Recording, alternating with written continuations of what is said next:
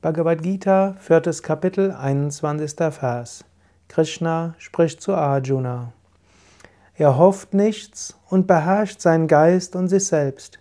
Er hat alle Habgier aufgegeben und ist nur körperlich tätig. So begeht er keine Fehler. Dies sind Kennzeichen des Weisen. Er hofft nichts. Wir müssen verstehen, dort steht Nirashire. Vielleicht ist eine bessere Übersetzung. Er vertagt nicht sein Glück in die Zukunft oder er ist nicht getrieben von Wünschen. Hoffnung zu haben ist natürlich etwas Gutes. Wir können darauf hoffen, dass Gott uns immer beisteht. Wir können darauf hoffen, dass wir spirituell uns entwickeln werden. Wir können darauf hoffen, dass unsere spirituelle Praxis uns irgendwann zur höchsten Verwirklichung führt.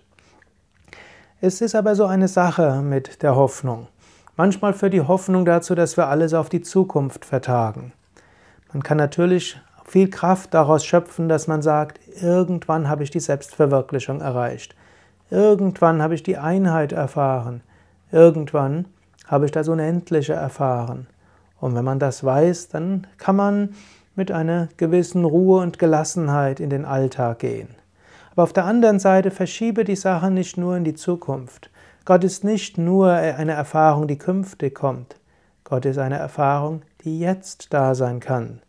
In diesem Moment, wenn du in diesem Moment deinen Geist etwas zur Ruhe bringst, wenn du in diesem Moment dich auf, ein, auf den Augenblick zwischen zwei Gedanken richtest, in diesem Moment ist Gott spürbar.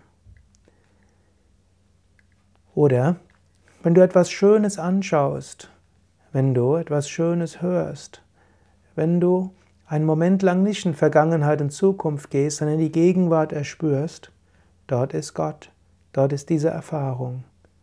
Probiere es vielleicht jetzt aus. Probiere es jetzt aus, ob du in diesem Moment das Göttliche spüren kannst. Probiere es aus, ob du heute mehrmals am Tag dir der Gegenwart Gottes bewusst werden kannst. Probiere es aus, ob du heute in der Meditation, in den Yoga-Praktiken die Berührung Gottes erfahren kannst.